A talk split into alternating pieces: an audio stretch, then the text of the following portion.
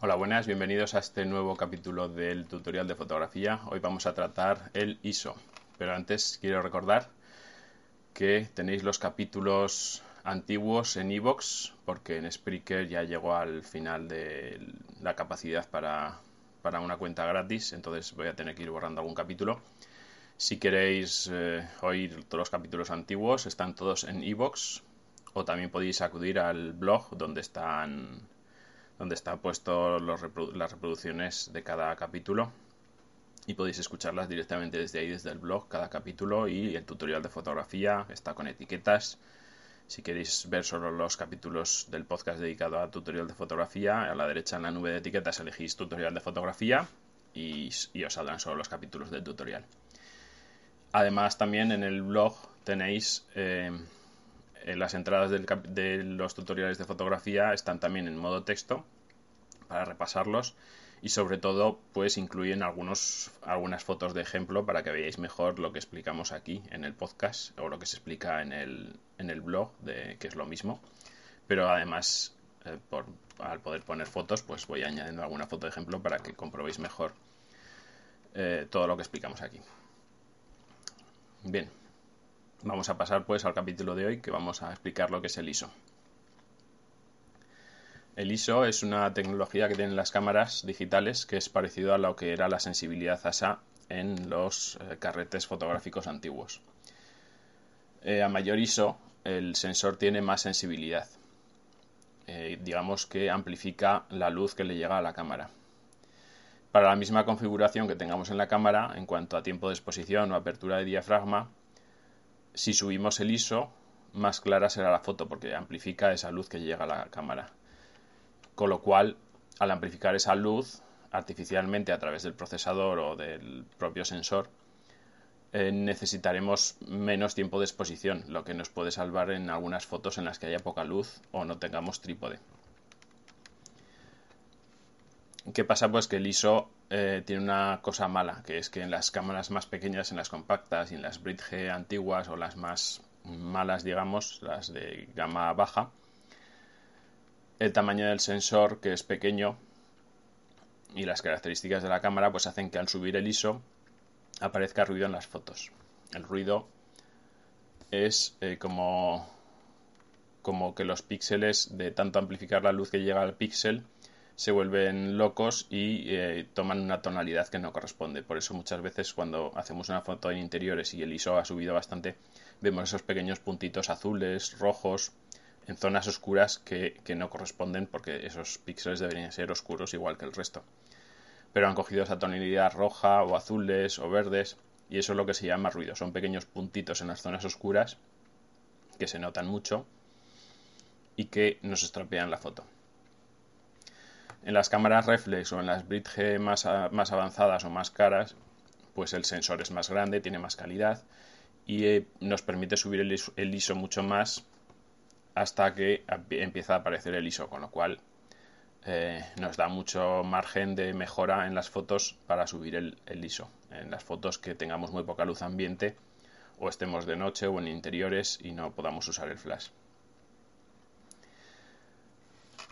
Bien, en el blog tendréis algunos ejemplos de cómo de, de fotos con lo que es el ruido para que veáis lo que es y todo esto. Esta característica del ISO la podemos corregir con programas en el ordenador. Una vez hecha la foto la pasamos al ordenador y se pueden corregir algo o bastante, dependiendo de, los conocimientos que tengamos.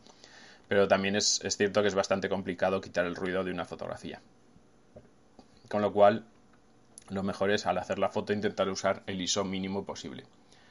Lo normal será 100, en algunas cámaras puede llegar a bajar hasta 60, que es el mínimo, y lo que haremos será colocar el ISO en funcionamiento, o sea, configurar el ISO manualmente a 100 o al mínimo que tengamos y solo subirlo en caso de que nuestra cámara o la foto que vayamos a hacer lo necesite. En las cámaras más pequeñas, como digo, 200, 400 aún se puede utilizar. Empieza a aparecer un poco de ruido, pero aún las fotos salen bastante decentes. Si tenemos una cámara mayor o mejor o una reflex, pues ese ISO puede llegar incluso a 6000 o incluso a más y el ruido todavía será bastante contenido y saldrá una fotografía bastante buena. De todas formas, de todo esto que estoy diciendo, si es muy... Eh, tenemos una foto muy oscura o tenemos muy poca luz, eh, siempre será mejor sacar una foto con ruido que no sacarla o que salga movida y no se vea nada. Lógicamente, eh, eso ya es una decisión que tendréis que tomar vosotros si preferís una foto con ruido o no tener una foto. Eso ya, cada cual.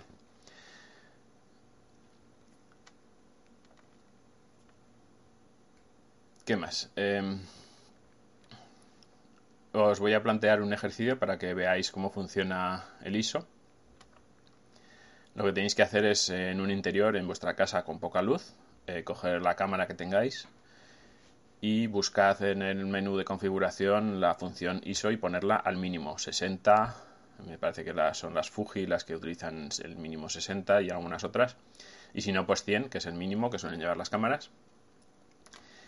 Y haced una foto eh, dentro de vuestra casa, pero siempre la misma. O sea, haced una foto volver al menú de ISO, subir el ISO al siguiente escalón, volver a hacer la misma foto, volver otra vez al ISO, subir otro escalón y hacer la misma foto con diferentes valores de ISO, subiendo poco a poco. Entonces luego mm, ved las fotos y comparar eh, ese ruido que estamos hablando y así tendréis un poco de idea de más o menos hasta qué valor de ISO podéis subir en vuestra cámara sin que empiece a notarse mucho el ruido y no os estropeen las fotos. Así cuando estéis por ahí haciendo fotos y necesitéis subir el valor de ISO, ya sabéis más o menos hasta qué valor podéis subir sin problemas. Ya os digo que en algunas cámaras en 200, 400 tendréis el límite. El límite para que os haga una foto decente si queréis subirlo más porque no tenéis otro remedio, aunque salga con ruido, pero mejor sacar una foto con ruido que no sacarla. Y en otras cámaras más avanzadas o en las reflex incluso podréis subir bastante más, incluso a 5000, 6000 y, el límite de las reflex está muy alto. Entonces, eh, hacer este ejercicio y comprobaréis hasta qué nivel podéis subir el ISO en vuestra cámara. Bien, hasta aquí el capítulo de hoy.